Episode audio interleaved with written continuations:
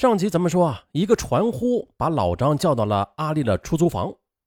老张过去之后，这才发现阿丽不在家，这洗手间的门呢被反锁着，并且有血迹顺着那门缝流了出来。哎呦，老张惊恐之下去报了警。可是听完了老张的叙述之后，办案民警也感到非常的奇怪啊，有人杀死了阿丽，却给老张打传呼，让去探望，以此。嫁祸给老张。再就是的，从现场没有发生剧烈的搏斗情况来看，阿丽应该是在没有防备的情况下被人给杀死的，肯定是和杀人凶手认识的，而杀人凶手对老张的情况也很了解，要不然也不会知道老张的传呼号码。于是办案民警就问老张：“嗯，阿丽除了和你交往之外的，还有没有比较亲密的朋友？”或者什么仇人呢？老张想了半天，若有所思的回答：“呃，仇人倒是没有啊。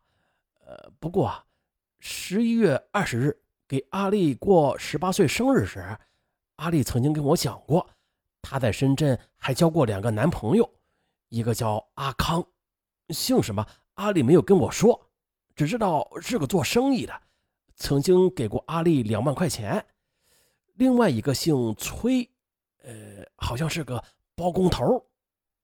那么你有没有见过这两个人呢？呃，没有。阿丽说过了，他俩都没有我待他好，已经好长时间不与他们来往了。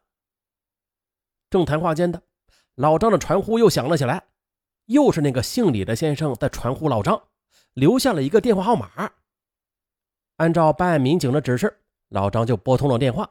并按下了电话免提键，电话那头就传来一个嗡声嗡气的声音：“阿丽有病，你怎么不去看看她呀？”哎呀，看来电话那头的男人呢，他并不知道老张已经发现阿丽的尸体了。于是按照办案民警的指示，老张就跟他说：“呀，我呢现在在广州办事呢，回不去。呃，你是谁呀？”电话那头沉默了一会儿。不该问的，不要问那么多。你和阿丽的事我都知道。实话告诉你吧，阿丽现在在我手上。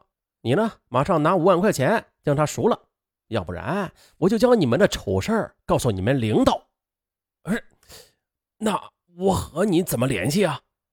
老张急急地问道。不要废话，你赶紧去筹钱吧。等我传呼。男子说完的，就将电话给挂了。接着，警方就通过监控手段获知了那名陌生男子留下的电话号码，就是布尾村附近的一个公用电话。由于当天下午打电话的人很多，营业员已经记不起这打电话者的容貌和样子了，线索也是就此中断了。接着，警方就决定先调查阿丽生前的两个男朋友。于是，十二月九日晚。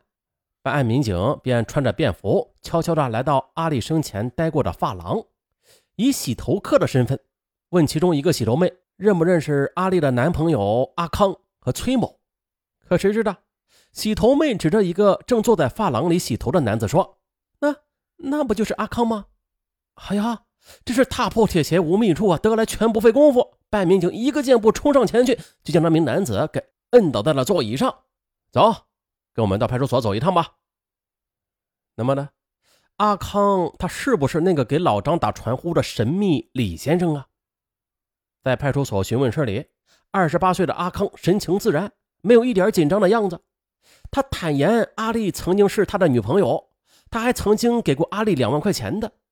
但是他又称好长时间没与阿丽联系了，对阿丽现在的情况一无所知。不过呢。细心的办案民警还是发现了阿康的左眼上有新鲜的伤痕，那这是不是与阿丽打斗时留下的呀？于是询问警官就猛地追问，说：“你左眼的伤痕是怎么回事啊？”阿康微微的吃了一惊，不过迅速的就镇定下来。啊啊！你们说这儿啊，这是我在洗澡时滑倒摔伤的，谁能证明？啊，我一个人在出租屋里呢。没人能给我证明，不过我讲的都是实话。阿康仍然是神态自若。啊案情似乎陷入了僵局。那说阿康是嫌疑犯，但是没有直接证据；说他不是，他左眼所受的伤又无人能证明。可就在这时的，老张的传呼机又响了起来，神秘的李先生又出现了。不过他这次在电话中把赎金从五万提高到了七万。并且让老张自己骑着摩托车于十二月十日送到他指定的地点。如此看来的，神秘的李先生并不是阿康了。那么的，这个神秘的李先生，他是不是阿丽的另外一个男朋友崔某呢？于是，警方就在派出所翻了一个晚上的暂住证档案，终于找到了崔某的照片。抓捕组的民警在对照片进行仔细辨认之后，准备第二天行动。于是啊，十二月十日上午十时，神秘的李先生又给老张打传呼了，让老张骑着摩托车开到商报路等候。于是专案组民警就迅速的在附近埋伏下来。上午十点半，老张刚刚骑车赶到商报路呢，一个小伙子就迅速的靠近了老张，与老张攀谈着什么。周围警员则一拥而上，将小伙子就摁倒在地。哎呀，让人意外的是啊。前来取钱的这个小伙子，他姓阮，并不是照片上的崔某，但是从阮某身上查获了一本通讯录，却有阿康的住址和联系电话。审讯进行不久的阮某便将勾结阿康杀死阿丽，并且嫁祸于老张的真相和盘托出。原来，阿丽原住的安徽农村，高考落榜之后的。他把心一横，只身来到深圳来闯世界。但是由于没有技能又无学历，在人才济济的深圳想找个满意的工作，那谈何容易啊！于是就有老乡劝他先到工厂里边找个活干，再慢做打算吧。可是阿丽又嫌太脏太累，最终的，长相漂亮的阿丽，她选择了出卖肉体的道路，在那间发廊里的。阿丽就认识了做生意的四川小伙阿康，阿康对阿丽不错，还送给阿丽两万块钱，让阿丽在安徽老家买了一个城市户口。于是阿丽对阿康就感激不尽。可谁知好景不长啊，阿康在一次生意中亏本，欠了一屁股债。情急之下呢阿康就厚着脸皮向阿丽索要那两万元的现金，而阿丽此时已经将钱用光了，无钱可还。两人为此还大闹了一场，感情也随之的冷到了极点。不过不久之后的阿丽又认识了包工头崔某和老张。这老张啊，就是租房子与阿丽同居的那位。好嘛，这阿康见不但钱没有要到啊，这人也跟别人跑了，于是就有了一种丢了夫人又折兵的感觉啊。对阿丽也是恨之愈深。十二月九日上午的，阿丽和老乡阮某一起又来找阿丽要钱了。正躺在床上看电视的阿丽还以为是老张来找他幽会呢，就匆匆的开门一看，嚯！只见是阿康和一个陌生人，他便连连的往外推。阿康大怒，同阮某一起推开房门，将阿丽给杀死了，并且呢，又伪造了阿丽被奸杀的假象。